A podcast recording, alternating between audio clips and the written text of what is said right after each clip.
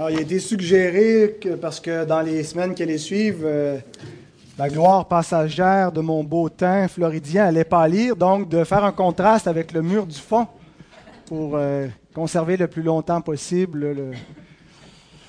C'est quand même, beau, n'est-ce pas? Il y a eu des, des beaux travaux qui ont été faits hier. Ça, c'est ce qu'on voit, mais il y a eu plein de choses qu'on ne voit pas aussi. Le ménage euh, dans la garderie, les fenêtres lavées. Moi, je vois bien, euh, c'était pas aussi clair que ça la semaine dernière quand je regardais en arrière. La cuisine qui a été bien nettoyée. Alors, euh, merci euh, à tous ceux qui, ont participé. Il en reste encore pour ceux qui voudraient s'amasser quelques trésors dans les cieux, qui voudraient venir dans la semaine. Donc, les- le comité si vous voulez savoir ce que vous pourriez faire.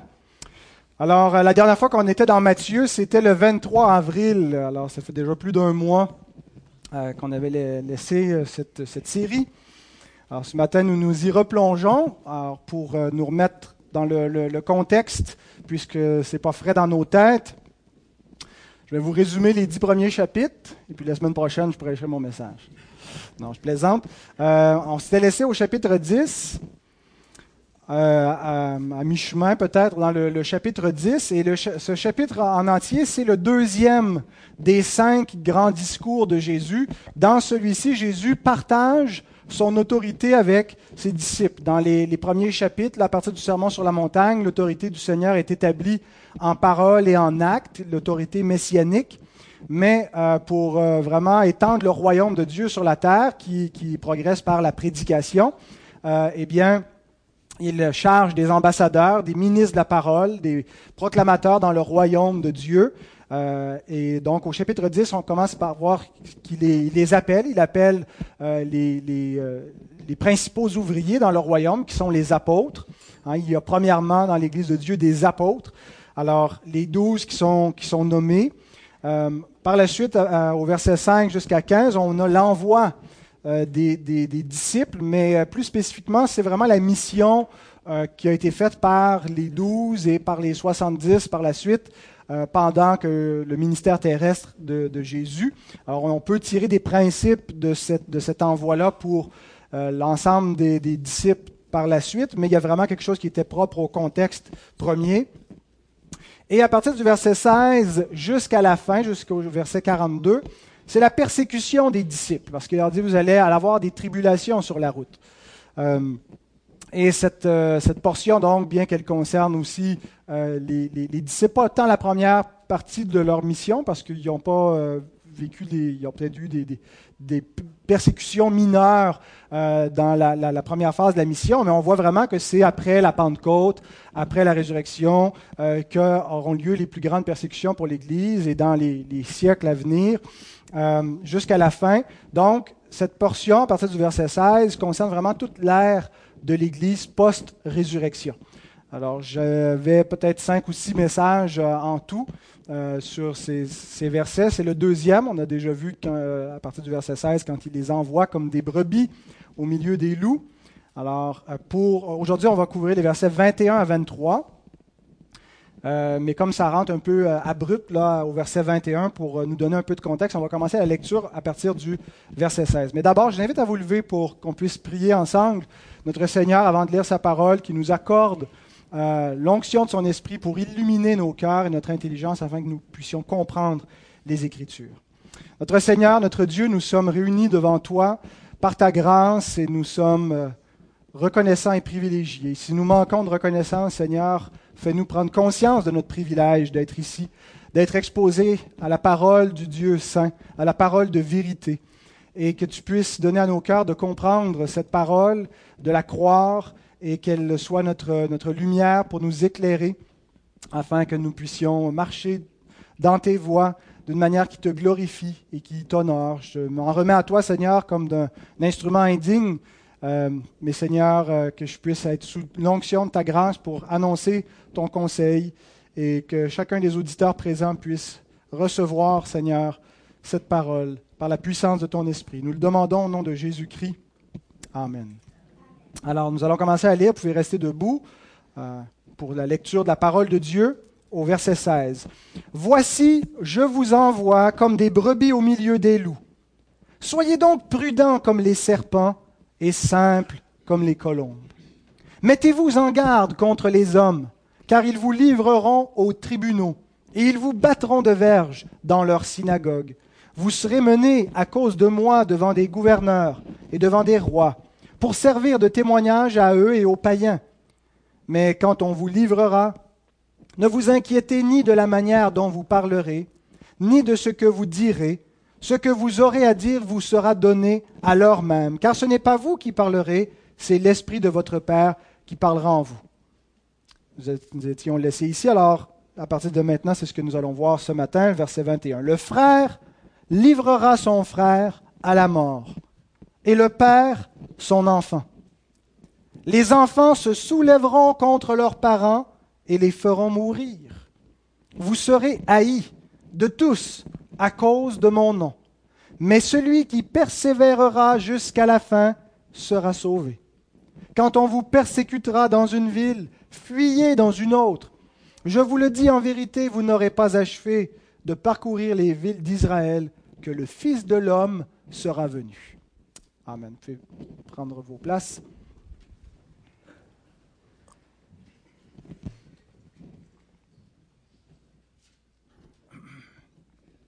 Quand on lit ces euh, trois derniers versets, il y a un certain décalage avec notre réalité, n'est-ce pas?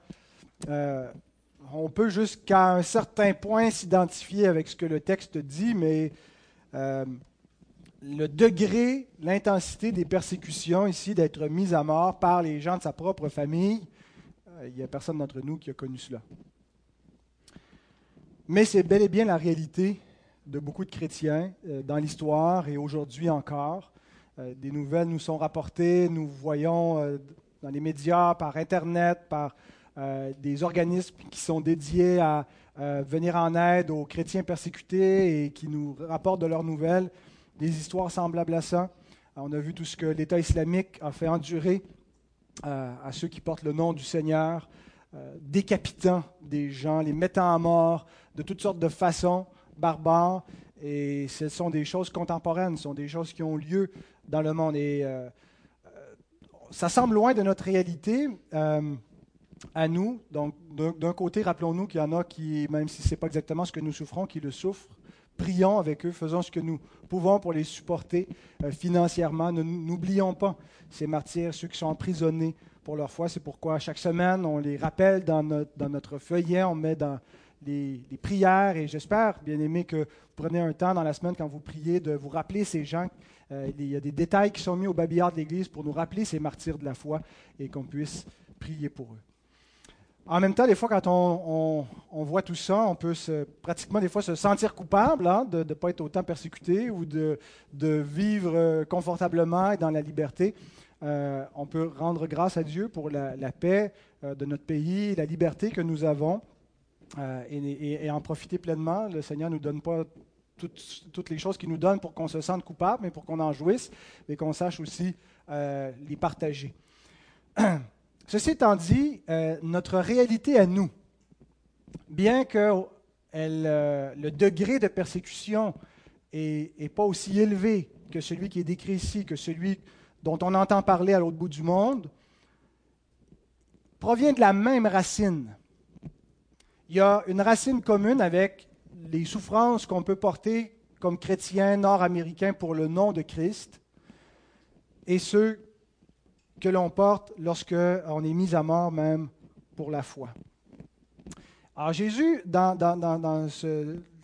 partir du verset 16 jusqu'au verset 23, nous présente différentes sphères de la persécution.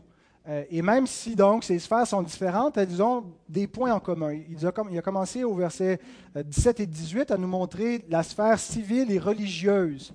On voit donc une persécution parfois par les autorités, par le gouvernement, euh, les autorités en place, euh, les forces de l'ordre, mais aussi par l'autorité religieuse. Hein, il dit dans les synagogues, euh, mais on voit même les, autorités religieuses dans, l'histoire chrétienne, parfois ont persécuté les, vrais chrétiens, la fausse Église de Christ qui, a versé le sang hein, de martyrs chrétiens. on voit donc ces sources-là religieuses et civiles. À partir du verset 21, on voit une autre sphère, la sphère domestique, persécutée par ses propres gens, les gens de notre propre famille. Et au verset 22, on, passe, on est passé de la, la, sphère domestique à la sphère universelle. Vous serez haïs de tous. Est-ce que c'est une exagération? Vous serez haïs de tous. Est-ce que c'est juste une façon de parler? Parce que manifestement, on n'est pas haïs de tout le monde. Il y a des gens qui, nous, ne nous haïssent pas. Euh, un commentateur fait remarquer qu'on doit lire Vous serez haïs de tous sans exception et non pas de tous. C'est le contraire. Vous ne serez euh, non pas de tous sans exception, mais de tous sans distinction. C'est-à-dire que de toutes les catégories d'hommes, ceux qui sont potentiellement euh, vos persécuteurs, vous allez les retrouver dans vos familles, vous allez les retrouver partout dans la société, qu'ils soient hommes, qu'ils soient femmes, peu importe leur race, peu importe leur âge, peu importe leur statut social, vous pourrez trouver des ennemis hostiles à vous en toute catégorie d'hommes. Et c'est intéressant que ça, c'est un, tous qu'on comprend qui ne veut pas dire euh, euh, tous sans exception. Hein, comme quand on dit Jésus est mort pour tous les hommes. Moi, c'est comme ça que je le comprends. Euh, parce que si Jésus est mort pour tous les hommes sans exception, tous les hommes sont sauvés. Mais puisque tous les hommes ne sont pas sauvés, c'est qu'il est mort pour tous les hommes sans distinction, pour toutes sortes d'hommes, mais il est mort pour une totalité. C'est une petite parenthèse calviniste. mais là, vous voyez que le tous ne veut pas toujours dire tous, exactement tous. Hein, ça peut être une totalité. Alors, regardons trois points, il y a trois versets la persécution, la réponse que Jésus nous dit de donner à ceux qui nous persécutent et la consolation qu'il nous présente au verset 23. C'est mes, divisions pour ce texte. Concernant la persécution, il y aurait beaucoup de choses euh, qu'on pourrait dire à partir de ce texte, à partir de, de, plusieurs autres textes de la Bible qui nous parlent de la persécution des croyants. Mais la première chose que j'aimerais dire, c'est que la persécution révèle l'importance de l'Évangile. La valeur d'une chose est généralement déterminée par le prix qu'on est prêt à payer pour cette chose-là. Hein? Euh, quand on paye trop cher pour une chose, on regrette et on sent qu'on s'est fait avoir. Euh, et, plus on est prêt donc à payer cher pour quelque chose, c'est parce qu'on lui accorde beaucoup de valeur on ne serait pas prêt à mourir pour des biens matériels. Généralement, on est prêt à perdre tous nos biens matériels pour préserver notre vie. On considère que la vie humaine a, plus de valeur. On ne voudrait jamais perdre euh, nos enfants avant d'avoir perdu euh, notre maison. On va, laisser brûler la maison, on va sauver nos enfants, on va essayer de mourir en les, en les, en les sauvant, euh, parce que la vie est précieuse. Donc la valeur d'une chose est déterminée par le prix qu'on est prêt à payer. Il est difficile d'imaginer un plus grand prix à payer que d'être tué par les propres membres de sa famille. Difficile d'imaginer un plus haut coût. C'est donc dire la valeur, à quel point l'Évangile est précieux. Jésus ne nous dit pas, rendu à ce point-là, écoutez, abandonnez donc. Faites semblant d'apostasier. Euh, au contraire, il sous-entend qu'on doit payer le prix. Si c'est le prix à payer pour être un enfant de Dieu, pour être un chrétien, pour porter le nom de Christ, payez le prix. Il ne dit pas abdiquer, renoncer, parce que pourquoi est-ce qu'ils les mettent à mort pour leur foi? C'est parce qu'ils ne veulent pas renoncer à leur foi. Hein, les, chrétiens qui se sont fait tuer par l'État islamique auraient pu se convertir à l'islam et ils n'auraient pas été tués. Mais c'est parce qu'ils refusaient. Alors, ça nous pose la question. Bien sûr, on n'a pas été mis au pied du mur et quelqu'un ne nous a pas dit Es-tu prêt à mourir pour ta foi? Ou est-ce que tu es prêt à renoncer à ta foi et tu gardes ta vie? Mais posons-nous quand même la question. Accordons-nous à Christ cette valeur suprême. La valeur la plus élevée qui soit est-ce qu'on est prêt à payer ce prix-là? Parce que même si on n'est pas, on, ne se rend pas jusqu'à devoir mourir littéralement dans notre contexte à nous, on est appelé à mourir figurativement, en renonçant nous-mêmes, en portant notre croix pour le suivre. Donc, on meurt un petit peu tous les jours en suivant Christ. Et si on meurt pour Christ, c'est parce qu'on lui accorde la valeur. Est-ce qu'on accorde à Christ plus, plus de valeur qu'à notre confort? Est-ce qu'on accorde à Christ plus de valeur qu'à nos biens matériels? Est-ce qu'on accorde à Christ plus de valeur qu'à notre propre vie? S'il est Dieu, ben, il passe avant nous-mêmes. C'est pas moi qui est Dieu. C'est pas mon plaisir, c'est pas mon bonheur, c'est pas c'est pas à propos de moi, c'est à propos de lui. S'il est Dieu, il doit avoir la première place. Et les persécutions viennent mettre ça de manière très évidente. Elles font ressortir à quel point Christ, à quel point l'Évangile, à quel point le royaume de Dieu est précieux.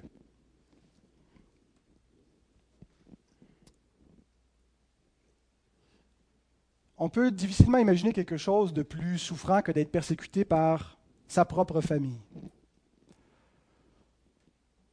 Et on sait que le Seigneur est, venu apporter cette épée de la division hein, qui sépare euh, les enfants d'avec les parents, les conjoints sont souvent divisés à cause de cette épée de la parole qui divise ceux qui sont unis par mariage.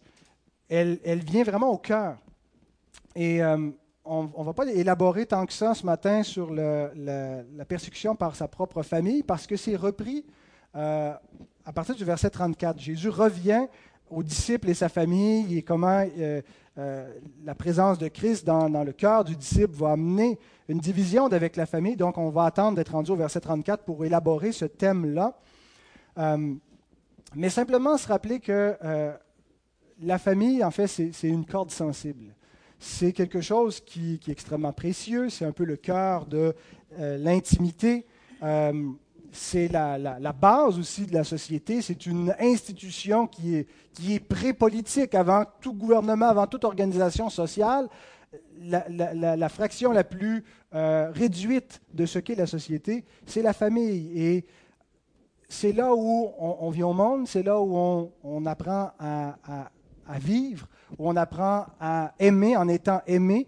Et dans un monde déchu, ce n'est pas toujours comme ça que ça se passe. Euh, ce n'est pas toujours l'école où on apprend l'amour, c'est parfois un lieu qui est euh, source de beaucoup de souffrance, beaucoup de, euh, de division, euh, de tristesse. La famille, dans le plan de Dieu, appartient à l'ordre naturel, l'ordre de la création, de la première création. Ce premier ordre qui a été affecté par la chute. La famille, donc, est euh, de ce premier ordre déchu. Et Spurgeon décrit ici, en s'inspirant de ce texte, ce qui nous montre la persécution par sa propre famille, qu'il faut qu'il y ait quelque chose de déchu dans l'ordre, dans le premier ordre, pour en venir à persécuter les siens à cause du nom de Dieu. Il écrit ceci, Une haine contre nature a jailli de l'amertume religieuse. Le serpent ancien a non seulement empoisonné la relation entre le Créateur et la créature, mais même celle d'un enfant envers le parent et du parent envers l'enfant. Des frères peuvent devenir des ennemis et toutes les relations naturelles se dénaturer sous la domination de la bigoterie religieuse. Dans les moments de persécution, nous ne pouvons pas nous attendre à être aimés par ceux qui n'aiment pas Dieu. Dans les moments de persécution, nous ne pouvons pas nous attendre à être aimés par ceux qui n'aiment pas Dieu. Je trouvais intéressant que Spurgeon identifie la source de la persécution, la religion, l'amertume religieuse. Mais il distingue la religion, la bigoterie de la fausse religion d'une religion empoisonnée par le serpent ancien, par le diable, de la vraie religion, du vrai culte à Dieu. Il y en a qui disent que le, problème dans le monde, ce qui cause tous les problèmes dans la planète, c'est la religion. Et généralement, quand ils disent ça, nous, on est portés à se défendre parce qu'on est des gens religieux, nous croyons, on dit non, non, c'est pas ça. Mais ils ont absolument raison. Le problème dans la, société, c'est la religion. Mais pas dans le sens qu'ils l'entendent, pas nécessairement juste la religion organisée, officielle, les institutions religieuses établies qui sont visibles dans le monde, mais la religion de tout cœur humain. Chaque être humain est religieux. Aussi athée, aussi séculier qu'il veut l'être, son athéisme et son sécularisme deviennent une religion. On ne s'en sort pas. L'être humain est par définition une créature religieuse. Il adore, soit qu'il adore le vrai Dieu qui l'a créé, ou soit qu'il se crée des dieux pour les adorer. Il n'aime pas être l'image de Dieu où il doit refléter Dieu en étant à son image et en gardant la parole. Alors, il se fomente, il se fabrique des, dieux à son image qui lui plaisent et il peut suivre ses commandements parce que c'est lui-même qui détermine ses idoles, comment elles seront. Il prend ce qui lui plaît. Mais l'homme demeure religieux en faisant cela. Ce n'est pas donc nécessairement une religion organisée, formelle, avec un clergé, avec un code établi. C'est une religion non écrite. Mais chaque homme est fondamentalement religieux parce que c'est dans sa constitution, il est spirituel. Alors, soit qu'il adore Dieu ou qu'il sert les idoles. Et le degré avec lequel les idolâtres servent leur faux Dieu détermine le degré d'hostilité qu'ils ont contre Dieu. Il y a des gens qui sont athées mais qui ne sont pas très engagés dans leur athéisme et donc qui ne sont pas nécessairement très hostiles envers les chrétiens. Mais des gens qui sont très engagés dans leur athéisme, c'est une religion. Et ils ont une, une amertume, une colère contre la Bible, contre ceux qui défendent les commandements de Dieu. Ils nous considèrent comme ralentissant le progrès de la société. Et nous devons nous combattre au niveau de l'idéologie, nous combattre au niveau de l'influence dans la société, nous restreindre au niveau juridique et, nous barrer la route. Leur hostilité envers Dieu déterminée par le, le degré d'engagement envers leurs idoles et leurs faux dieux. Donc, ceci explique comment est-ce qu'on peut être persécuté par les propres gens de notre famille. Ils ne servent pas les mêmes dieux. Ils servent des dieux. Tout le monde sert un dieu. Hein, même Bob Dylan le chante. Hein. Everybody uh, serves somebody. You gotta serve somebody. Un tune de même. Je ne pense pas qu'elle passe à CFOI, là. Mais, euh, et il dit une vérité. L'homme sert. C'est le diable ou c'est Dieu, mais il sert un Dieu. Et Jésus décrit ceci. Il nous aide à comprendre la nature ou la raison d'être de la persécution en nous donnant une, explication théologique dans Jean 15.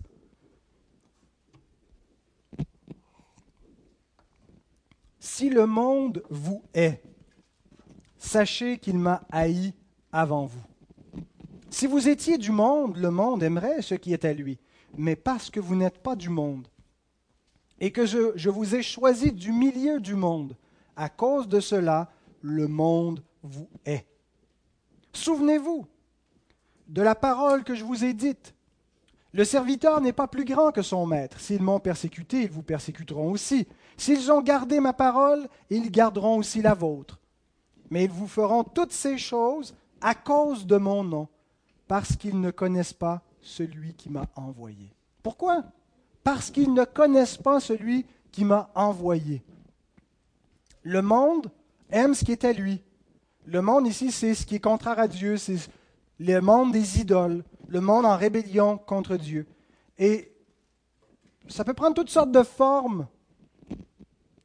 Il y a toutes sortes d'idoles qui existent, qu'on sert à différents degrés. Et plus le monde est engagé envers ses idoles, plus il est hostile envers Dieu, envers ses préceptes et envers ceux qui garde sa parole et ses commandements qui le représentent. Et qui appelle les hommes à se tourner vers le vrai Dieu, parce qu'on ne fait pas juste être là neutre. Notre vie, notre message est un témoignage à l'effet que leur vie n'est pas conforme, qui sont dans l'erreur, qui servent des faux dieux, et on les appelle à la repentance, et donc on leur envoie un message qu'ils ne veulent pas entendre. Alors c'est pourquoi? Parce qu'ils ne connaissent pas Dieu et qu'ils ne connaissent pas celui que Dieu a envoyé, ils sont hostiles à ceux que le Seigneur a envoyés aussi dans le monde. Il y a donc deux royaumes sur la terre, le royaume des ténèbres et le royaume de Dieu. Et on ne s'en sort pas, on fait partie de l'un ou de l'autre. Il n'y a pas de neutralité. Et Jésus nous dit que c'est à cause de son nom. Vous serez haïs de tous à cause de mon nom. Voilà ce qu'il faut retenir pour être capable de supporter la persécution, pour être capable de supporter un mari, une femme qui se moque de notre foi ou qui nous met de la pression pour ne pas qu'on exerce notre, service envers Dieu. Euh, comment est-ce qu'on peut supporter, endurer et aimer malgré tout, parce qu'on n'est pas appelé à haïr nos persécuteurs, mais à aimer nos adversaires et à, ceux qui nous cherchent du mal, à chercher leur bien à prier pour eux, à les aimer. Comment est-ce qu'on peut On arrive ainsi parce qu'on a un cœur mauvais, on a un cœur pécheur, on a un cœur lorsqu'il vit d'injustice qui est porté à se rebeller, à haïr également. Mais c'est en se rappelant que c'est à cause de son nom. C'est en se rappelant que lui nous a aimés jusqu'à la mort, qui a donné sa vie pour nous, qu'il a enduré pour nous les pires supplices et les plus grands tourments. Quand on se souvient de cela, on est capable de supporter un peu de souffrance pour son nom. Maintenant, la réponse. Jésus nous dit dans ce passage de faire essentiellement deux choses. Ce n'est pas tout ce qu'il y a à dire concernant notre réponse à avoir vis-à-vis de la persécution, mais euh, c'est les deux réponses que Jésus nous donne ici. Premièrement, persévérer jusqu'à la fin. Celui qui persévérera jusqu'à la fin sera sauvé. Et il y a deux façons d'envisager ce que Jésus dit ici concernant le fait d'être sauvé en persévérant. Euh, deux façons d'envisager la persévérance. Soit comme une condition au salut, donc qu'il y a la possibilité de perdre notre salut, et que si on ne persévère pas, bien, nous perdons notre salut parce que le, le, salut est conditionnel à la persévérance, ou soit comme un effet nécessaire au salut. Et moi, je pense que c'est cette façon-là qui, s'harmonise avec la nature du salut, un salut par grâce, un salut euh, qu'on n'a pas pu euh, mériter, qu'on n'a pas pu causer même par, notre foi, la, foi nous ayant été donnée. Et, et, donc, la nécessité de persévérer jusqu'à la fin pour être sauvé, en fait, c'est un effet nécessaire du salut. Ce qu'on appelle la persévérance des saints le peuple de Dieu, les saints qui ont été rachetés, vont persévérer jusqu'à la fin. Et si quelqu'un ne persévère pas jusqu'à la fin, ben, il ne fait pas partie de ce peuple-là. Mais ce n'est pas parce qu'il persévère qu'il est sauvé, mais c'est parce qu'il est sauvé qu'il persévère. Hein, c'est quoi qui est la cause de quoi? Est-ce que c'est la grâce qui est la cause de la persévérance ou est-ce que c'est la persévérance qui est la cause de la grâce? Eh bien, c'est effectivement la grâce de Dieu qui cause la persévérance jusqu'à la fin et dans certains cas jusqu'à la mort. Ce n'est pas une un conditionnement moral. On se dit, j'aurais jamais la force d'endurer ces tourments. La grâce de Dieu a donné à des gens de la même nature que nous, des gens faibles comme nous, la grâce de supporter, d'endurer, de persévérer. Alors, les persécutions et les autres souffrances ont fait décrocher plusieurs personnes de euh, la foi. On lit dans Matthieu 13 une parabole très importante qui nous donne différents scénarios. Euh, de ce qui peut arriver à quelqu'un qui reçoit la parole. Et Matthieu 13, versets 20 et 21 nous dit, Celui qui a reçu la semence dans les endroits pierreux, c'est celui qui entend la parole et la reçoit aussitôt avec joie. Mais il n'a pas de racine en lui-même, il manque de persistance, et dès que survient une tribulation ou une persécution à cause de la parole, il y trouve une occasion de chute. Donc c'est quelqu'un qui... le message chrétien a eu un effet superficiel sur sa vie il a, compris des choses, mais il n'a pas vécu une véritable régénération, une véritable conversion. Il n'a pas persévéré. Dès qu'il y a un obstacle, il a abandonné. Lorsque la sanctification était trop difficile, lorsque la persécution a été trop lourde, lorsqu'il y a des choses qu'il devait mettre en ordre ou des choses euh, qu'il devait endurer pour le nom du Seigneur sont survenues, il a abandonné. Vous savez, la persévérance ne sauve pas, mais la persévérance est un des signes qui ne ment pas, un des signes les plus convaincants du salut. Une des évidences les plus évidentes, des évidences les plus manifestes, euh, j'ai pas fait d'exprès en plus, hein, de, salut qui a, eu, une conversion, c'est la persévérance. Les enfants de Dieu véritables persévèrent. Le verbe persévérer, c'est un beau verbe, upomeno. Meno veut dire demeurer, rester à un endroit, demeurer. Et upo, c'est une préposition qui veut dire sous, en dessous de. Donc, upomeno veut dire rester en dessous de. donc, persévérer sous la, euh, la, persécution. Le, mot peut être traduit en français selon les contextes par rester là, attendre, attendre de pied ferme, supporter, endurer, avoir de la hardiesse, oser, prendre sur soi, se charger de. Ce qui caractérise donc ceux qui ont été renouvelés par le Saint-Esprit de Dieu. Ils persévèrent parce que les pécheurs ne subsistent pas, eux, dans l'assemblée des justes. C'est le lieu des, saints, c'est le lieu des justes. Eux, ils persévèrent, ils trouvent leur compte, ils aiment la parole de Dieu et ils sont capables d'endurer le prix à payer. Deuxième chose que Jésus nous dit, c'est de fuir ailleurs. Quand on vous persécutera dans une ville, fuyez dans une autre. Est-ce qu'il y a une contradiction avec la, première exhortation que Jésus nous a dit euh, de persévérer. Persévérer, fuyez, on dirait que ça ne va pas ensemble. Si tu fuis, tu ne persévères pas. Euh, Jésus, quand il nous dit de, persévérer, il ne nous dit pas restez là jusqu'à temps qu'on vous tue nécessairement. Euh, ce qu'il nous dit, c'est si c'est le prix à payer, si c'est inévitable, ben, tu ne renies pas ta foi pour préserver ta vie. Celui qui perdra sa vie à cause de moi va la retrouver. Il a la promesse de la résurrection et de la vie éternelle.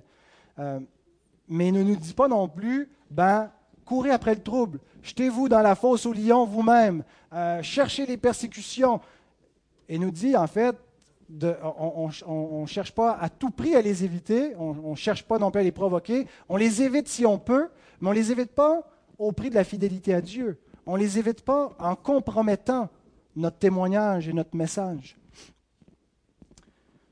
J.C. Rowell écrit Le Seigneur ne nous demande pas de jeter de côté notre bon sens lorsque nous entreprenons de le servir. Il y a suffisamment d'offenses reliées à notre religion en faisant ce qu'il faut, mais ne l'aggravons, pas sans cause. Un grand zèle et le bon sens ne sont peut-être pas une des combinaisons, pardon, sont peut-être une des combinaisons les plus rares. Donc, ceux qui sont parfois très zélés manquent un petit peu de sagesse. Et des fois, quand on a trop de sagesse, on manque un peu de zèle. Donc, il y a ce bel équilibre entre un, zèle bouillant pour le Seigneur, mais avec aussi beaucoup de, sagesse et de prudence. Hein, c'est l'équilibre que Jésus nous a donné entre le, le, serpent et la colombe. Alors, Jésus ne dit pas combattez vos persécuteurs, prenez les armes que l'Église s'arme et aille combattre. Je pense que la, légitime défense est, en vigueur, que les, sociétés, les nations ont le droit de, défendre leur territoire, mais euh, l'Église ne prend pas les armes physiques, elle prend les armes spirituelles pour défendre la foi. Le royaume de Dieu est spirituel et il avance avec des moyens de même nature. Donc, il ne dit pas combattez, euh, mais euh, ici, il nous dit aussi, dans certains cas, c'est nécessaire de fuir. Euh, ce n'est pas juste de, rester sur place et de se, faire massacrer, mais de fuir ailleurs, se préserver pour continuer à servir Dieu. Et c'est comme ça que la foi s'est répandue, si vous lisez le livre des Actes, hein, de persécution en persécution. Les apôtres, en particulier Paul, passent d'une ville à l'autre. Hein, à Antioche, il va ailleurs, à Icône, à Lystre, à Thessalonique. Hein, et les persécutions, ce qu'elles ont fait finalement, c'est qu'elles ont répandu l'Évangile comme une traînée de poudre, hein, qui, euh, fuyant la persécution, ben, les disciples s'en allaient avec le message avec eux, ils faisaient d'autres disciples ailleurs, et ainsi de suite. Et, ce n'est pas juste dans le livre des actes. Tous les, trois premiers siècles de l'histoire de l'Église, l'histoire de la persécution, on voit aussi comment la, foi chrétienne a, réellement euh, s'est répandue partout dans l'Empire et est devenue éventuellement la religion, même si on, peut, on peut déplorer euh, en l'an 325 et euh, avec, avec euh, le, statut peut-être que Constantin a donné au christianisme, mais il reste quand même que vous alliez partout dans ce, territoire-là, il y avait des églises partout, partout, parce que cette fuite-là avait fait répandre la foi. Et c'est le moyen donc que Dieu a utilisé hein, pour nous forcer à être missionnaires, parce que euh, des fois, on, reste un petit peu trop confortable chez nous. On oublie qu'on est ici comme des étrangers, des voyageurs, qu'on est en mission. Euh, et on veut juste s'occuper de notre, petite vie, vivre confortablement et arriver à la fin sans problème. Alors, des fois, le Seigneur nous pousse en dehors de notre nid et il a utilisé la, la persécution pour pousser la foi. Et Soyons reconnaissants jusqu'à un certain point parce que c'est ce qui l'a amené jusqu'à nous aujourd'hui, ce vent de persécution qui a soufflé dans les voiles de la foi chrétienne et qui lui a fait traverser le monde et les anges. Alors les chrétiens ne devaient pas aller se cacher. Hein, souvenons-nous qu'on est là.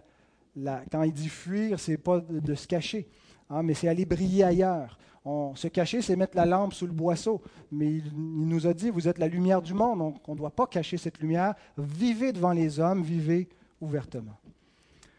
Donc voilà pour la nature de la persécution, voilà pour la réponse à la persécution, de persévérer, de la supporter et en même temps de fuir par moments, de ne pas euh, faire des actes de, folie ou un, ascétisme qui serait euh, aveuglé.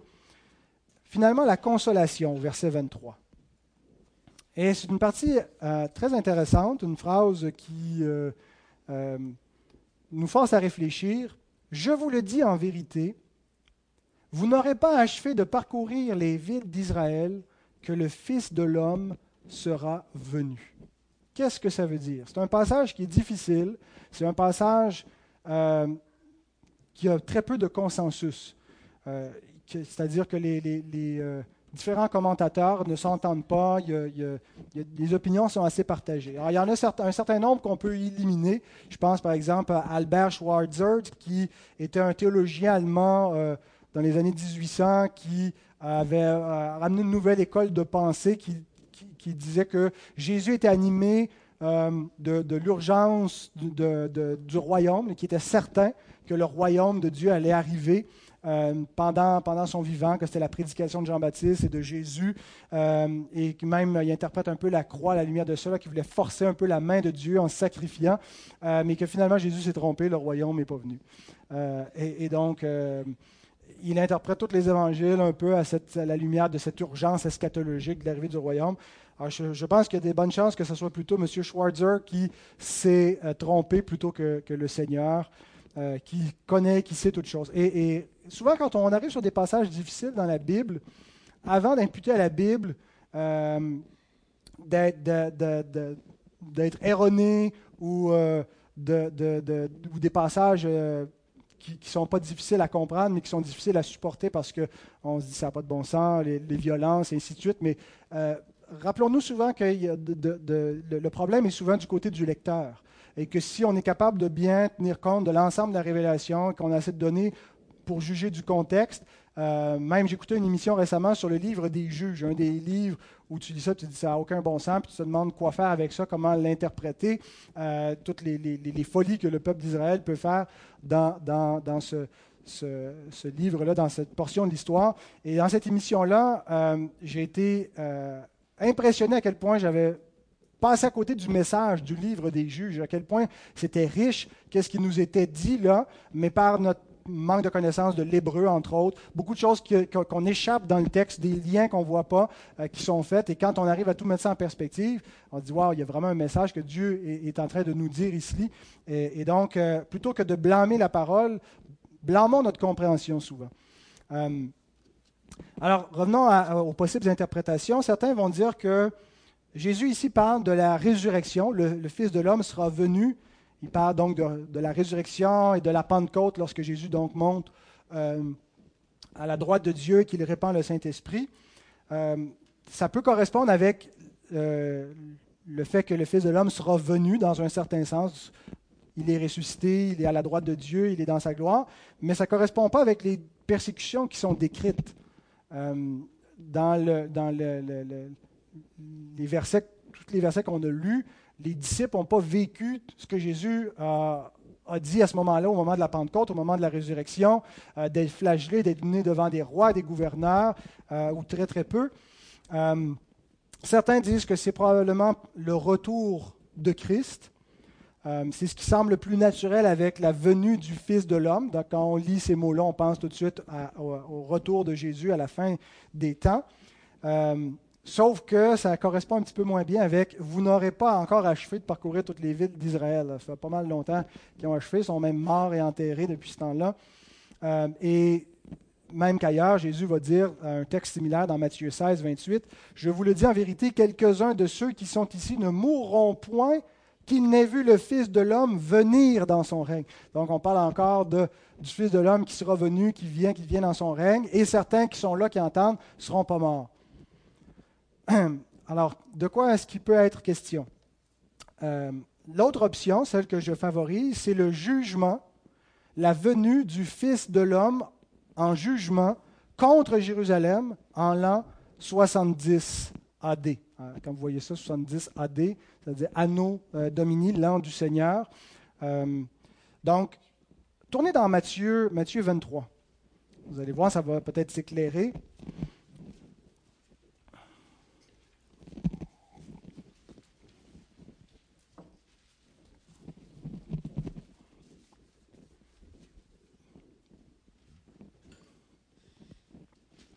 Matthieu 23, tout le chapitre, Jésus a des interactions avec les chefs religieux, les scribes et les pharisiens.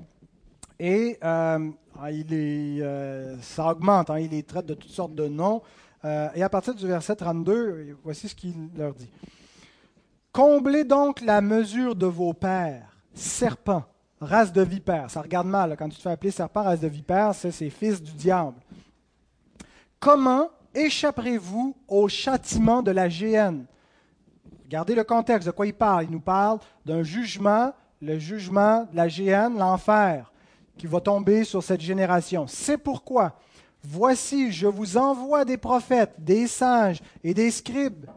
Vous tuerez et crucifierez les uns, vous battrez de verge les autres dans vos synagogues, et vous les persécuterez de ville en ville. Ça ressemble exactement à ce que Jésus nous a décrit dans Matthieu 10. Je vous envoie, vous allez aller dans les synagogues, ils vont vous battre, ils vont vous rejeter. C'est lui qui les envoie, il dit, je vous ai envoyé des prophètes, et ainsi de suite. Il dit la même chose aux, aux scribes et aux pharisiens qu'il a dit aux disciples verset 35, afin que retombe sur vous tout le sang innocent répandu sur la terre, depuis le sang d'Abel jusqu'au sang de Zacharie, Abel le juste, jusqu'au sang de Zacharie, fils de Baraki, que vous avez tué entre le temple et l'autel. Donc Jésus fait retomber sur eux tout le sang des saints, tout le sang de la, lignée euh, des fils de Dieu, hein, la lignée, de, si on veut, d'Abel et de, de, Seth, donc par opposition avec la lignée du serpent, qui est peut-être représentée visiblement par Caïn.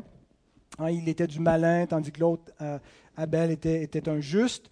Et donc Jésus fait retomber ce jugement-là et cette condamnation que méritent ces, crimes-là, jusqu'à ultimement avoir fait mourir hein, le Fils de Dieu, un déicide, tuer Dieu. Euh, il le fait retomber sur cette génération. Je vous le dis, en vérité, tout cela retombera sur cette génération. Verset 37, Jérusalem, Jérusalem, qui tue les prophètes et qui lapide ceux qui te sont envoyés. Combien de fois ai-je voulu rassembler tes enfants comme une poule rassemble ses poussins sous ses ailes, et vous ne l'avez pas voulu? Jésus ici, hein, clairement, c'est lui l'Éternel, c'est lui qui a appelé Israël à la repentance. Voici votre maison vous sera laissée déserte car je vous le dis, vous ne me verrez plus désormais. Hein, le Fils est venu dans la maison, mais ils l'ont rejeté, donc la maison va être déserte. La nation va être déserte, abandonnée par Dieu, par le Fils.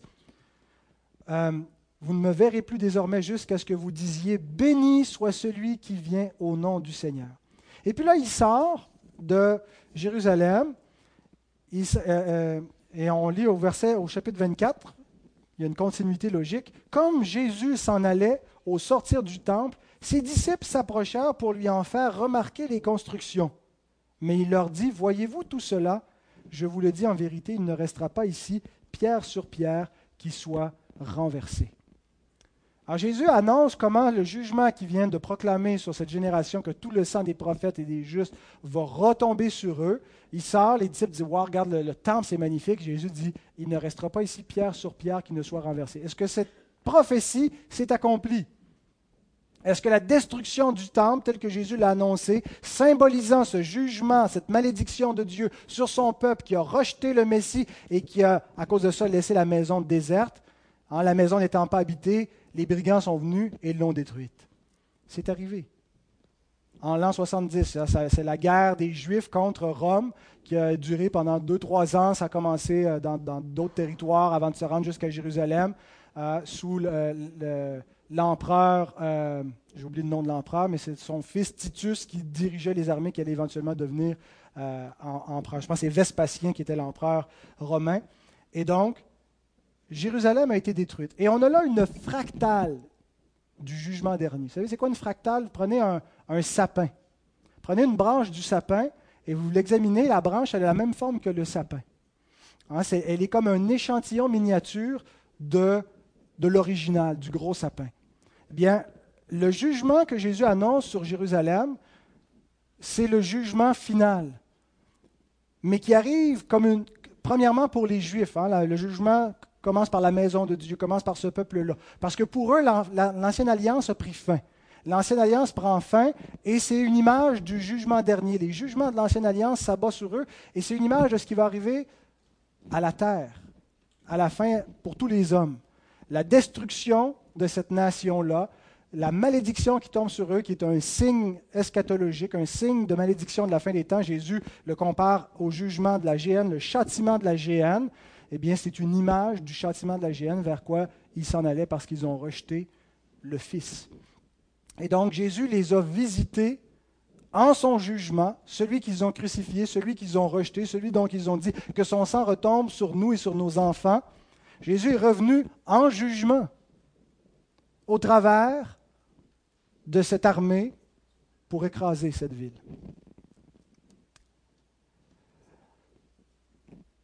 Donc, quand on lit l'expression le Fils de l'homme sera venu dans Matthieu 10, tout de suite on pense au retour final de Jésus. Parce qu'il va venir, le Fils de l'homme, on l'attend, donc on pense tout de suite à la fin. Je pense qu'on fait un gros bond, un trop gros bond euh, dans, l'histoire vers l'accomplissement des, prophéties. Euh, il faut d'abord voir la première étape. Comment le, le Fils est-il venu par étapes pour établir sa gloire finale qui sera manifestée lorsqu'il viendra à la parousie? Il y, a, différents termes qui sont employés dans le texte grec euh, quand il est question de son retour final lorsqu'il va apparaître, hein, quand les anges voient euh, que, Jésus est enlevé, que les, disciples le voient, que les anges lui disent, ce Jésus que vous avez vu, vous, allez le voir revenir comme ça sur les nuées avec puissance. Il y a un terme technique, parousia, euh, qu'on a, littéralement pris en français, la parousie, qui réfère spécifiquement à l'apparition, au retour visible de Christ. Mais chaque fois qu'il est question de la venue du Fils de l'homme, il n'est pas toujours question de sa parousie. La venue du Fils de l'homme parle d'abord de son ascension et de sa cession dans la gloire. C'est-à-dire qu'il est monté, ascension, et cession, il s'est assis à la droite de la majesté de Dieu dans les cieux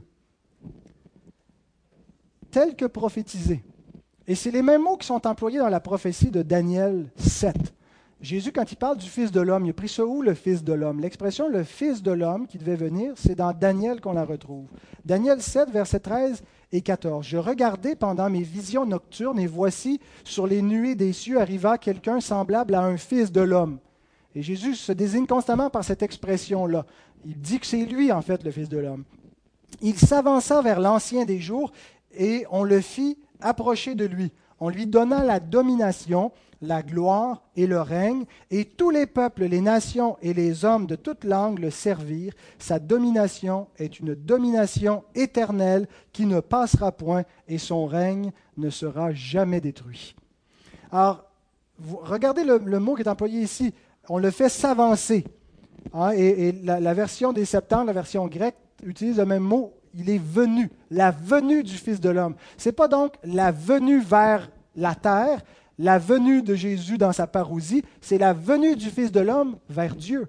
La venue du Fils de l'homme vers le trône de Dieu. Un homme s'approche de Dieu dans la gloire, s'assit à la droite de Dieu et reçoit la domination sur toutes les nations. Et Daniel 7, qu'est-ce qu'il nous montre?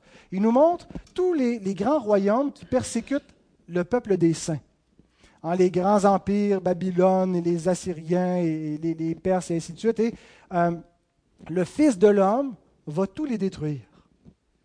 Et il va établir son royaume, un royaume qui ne sera jamais détruit. Le Fils de l'homme est-il venu tel qu'il est question ici?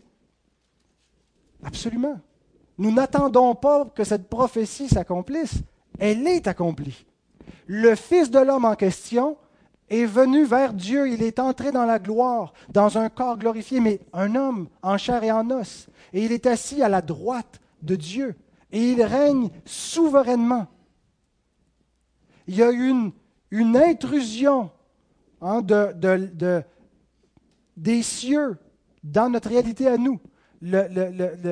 Souvent on lit, les, prophéties et tout ce qui devait arriver comme si ça va tout arriver au même moment à la fin. Mais c'est comme si la fin est déjà entrée dans l'histoire et on est déjà parvenu à la fin des siècles parce que le fils de David a établi son trône et il règne. Mais ce n'était pas à Jérusalem qu'il règne, c'est un petit peu plus haut. C'est dans les cieux à la droite de Dieu. Tournez encore dans 1 Corinthiens 15.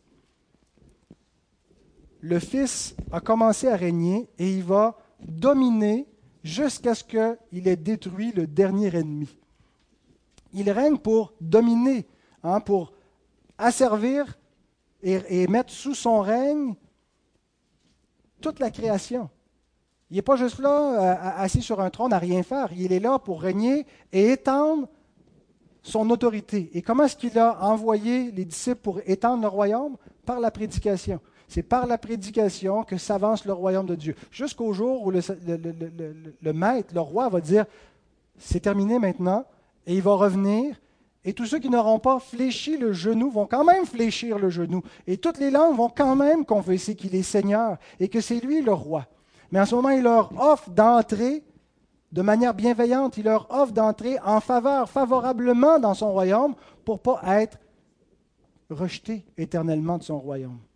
1 Corinthiens 15, versets 22 à 28. Et comme tous meurent en Adam, de même aussi tous revivront en Christ, mais chacun en son rang.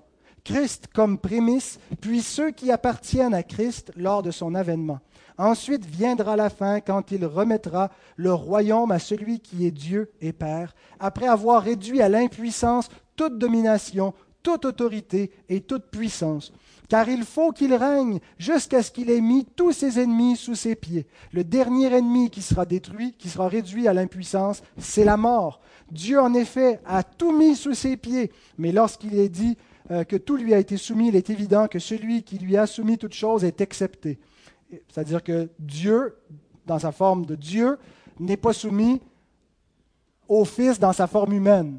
Hein. C'est Dieu, c'est en tant qu'homme qu'il règne. Et lorsque toutes choses lui auront été soumises, alors le Fils lui-même sera soumis à celui qui lui a soumis toutes choses, afin que Dieu soit tout en tous. Alors Jésus dit dans sa prophétie de Matthieu 23 que tout le sang des saints que les païens ont fait couler, il le fait retomber sur cette génération qui est venue mettre la cerise sur le sondé en persécutant les saints et en faisant mourir le saint, le juste. Et il fait venir ce jugement final, mais il le fait venir sous la forme d'un jugement historique, qui est une fractale du jugement dernier. Il exerce sa domination.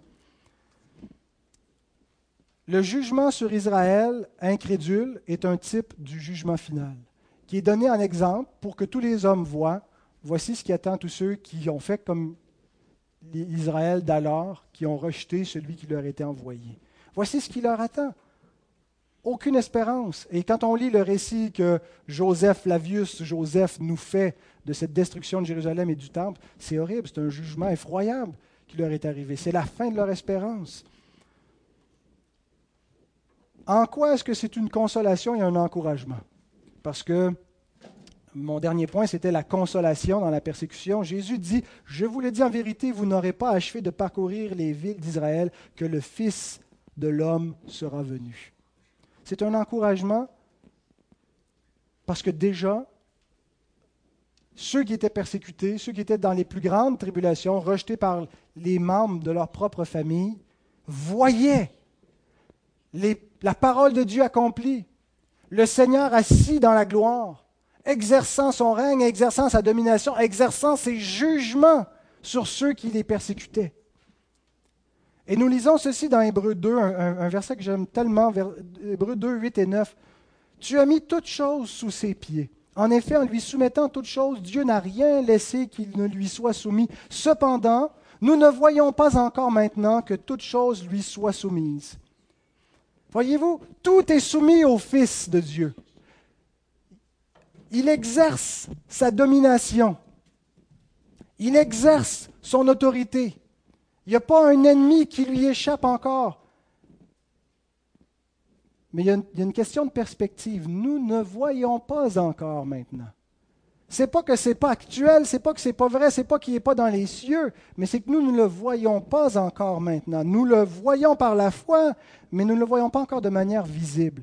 Et c'est un temps de sursis, le temps de la patience de Dieu qui dit aux hommes, repentez-vous, entrez vous mettre à l'abri auprès de mon Fils, entrez dans son royaume.